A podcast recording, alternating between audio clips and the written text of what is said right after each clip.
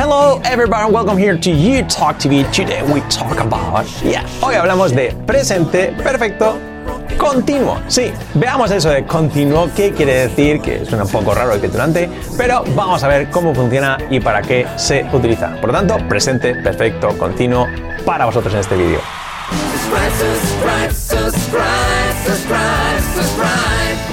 So, welcome back here to You Talk TV. As I told you, lo que os decía, present perfect continuous. Presente perfecto continuo. Bueno, vamos a ver realmente qué es eso, qué forma verbal es esta.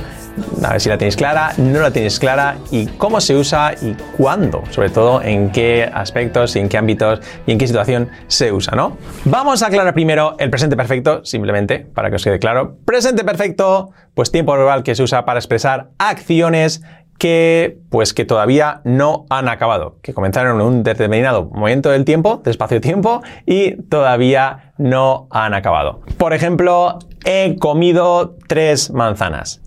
I have eaten three apples. I haven't eaten three apples. ¿Por qué todavía la acción no ha acabado? Porque se supone que todavía puedo seguir comiendo manzanas hoy. I have eaten three apples today. He comido tres manzanas hoy.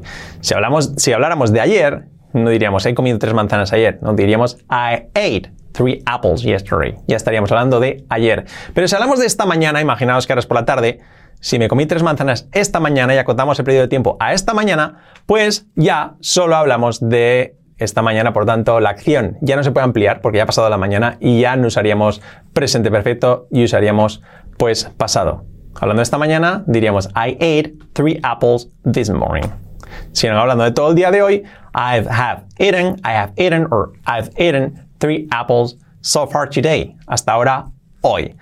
Por lo tanto, si la acción todavía se puede ampliar en el, en el, periodo de tiempo del que estamos hablando, presente perfecto. Si no, pues pasado simple. Por eso, pues veréis muchas veces, ocurre también en Latinoamérica, en español lo veréis así. Por ejemplo, si la acción ya ha acabado, pues simplemente pasado. En, aquí en España tendemos a mezclar un poco más y, por ejemplo, decimos, oye, ¿cómo has dormido? ¿Qué tal has dormido? Pese a que la noche ya ha acabado, ¿no?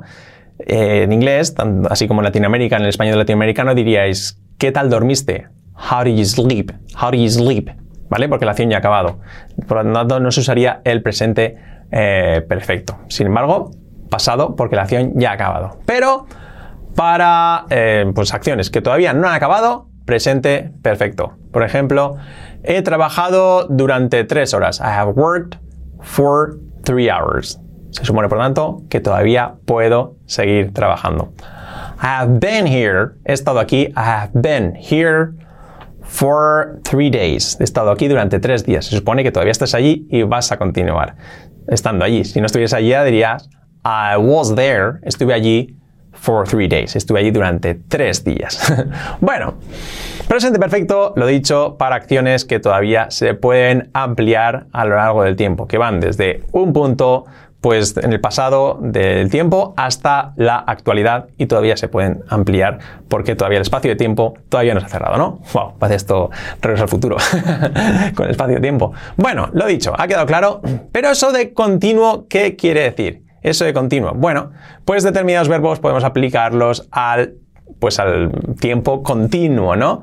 Por ejemplo, pues eh, presente continuo es algo que estás haciendo en el momento. I am working, I am talking, I am studying.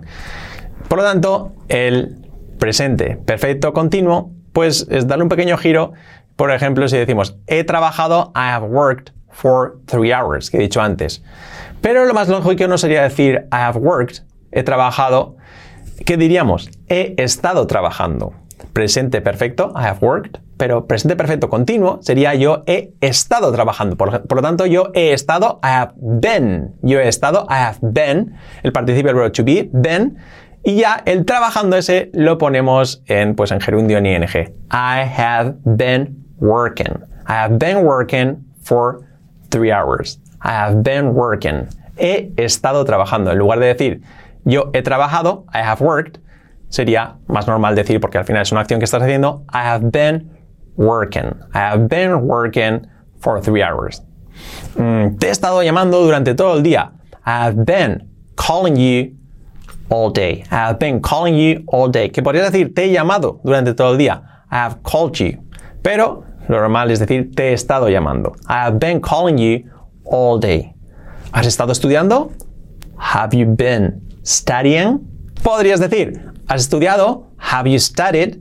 O, ¿has estado estudiando? Have you been estado studying? Have you been studying? ¿Vale? ¿Has estado estudiando?